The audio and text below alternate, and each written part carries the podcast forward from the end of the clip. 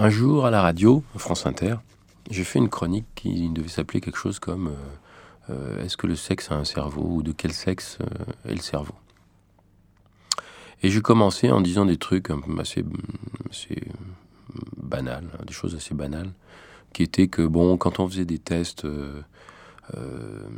plutôt de type mathématique ou arithmétique ou géométrique, les garçons semblaient plus à l'aise. Quand on faisait des tests plus, plutôt de type verbal, on, ou de type euh, symbolique, c'est les filles qui étaient le plus à l'aise.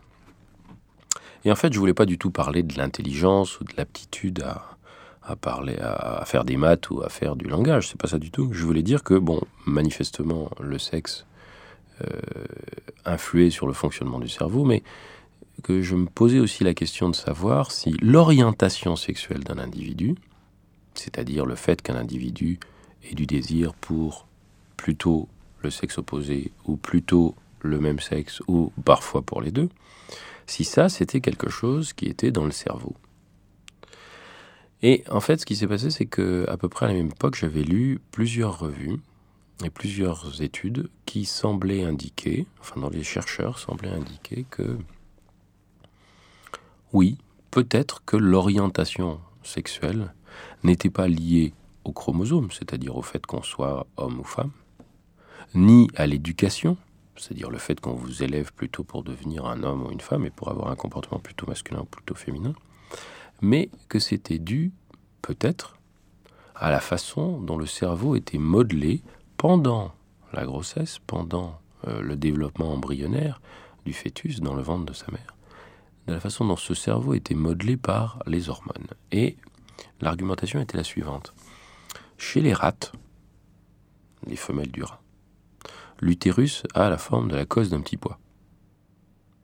Et donc il y a des petits pois, euh, qui ne sont pas des petits pois, qui sont des embryons les uns à côté des autres.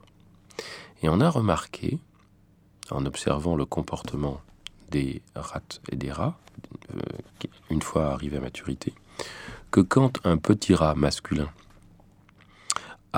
s'est développé dans l'utérus de sa mère entre deux rats de sexe féminin, eh bien, à l'âge adulte, il a un comportement plutôt de type féminin. Quant à l'inverse, une rate, un rat de sexe féminin, a été conçu et s'est développé dans l'utérus de sa mère entre deux rats masculins.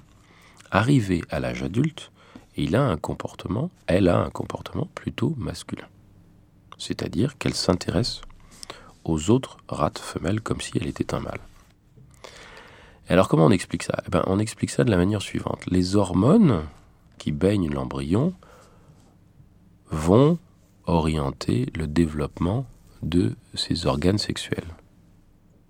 Et ça, on le sait parce qu'on sait qu'il y a des êtres humains, par exemple, qui sont de sexe masculin, mais dont les organes sexuels se développent très peu, ou pas du tout, ou peuvent se développer comme des organes sexuels féminins à cause d'un certain nombre de circonstances. Et l'inverse est vrai aussi, c'est-à-dire qu'on peut être d'un sexe, génétiquement, et avoir les organes de l'autre sexe ou même des organes indéterminés, être ce qu'on appelle un hermaphrodite.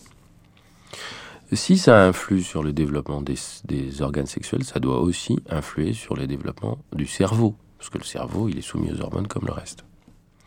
Et donc la théorie actuellement, c'est que notre euh, orientation sexuelle est située dans notre cerveau. Elle n'est ni exactement liée à nos chromosomes, ni à la façon dont on nous élève, mais à la façon dont nous nous sommes développés pendant notre embryogenèse. Et c'est pour ça qu'on est hétérosexuel, ou homosexuel, ou bi.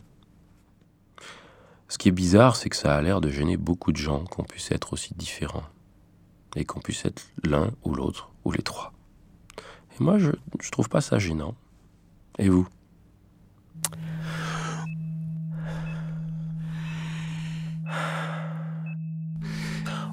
Mal là. Par Martin Clair.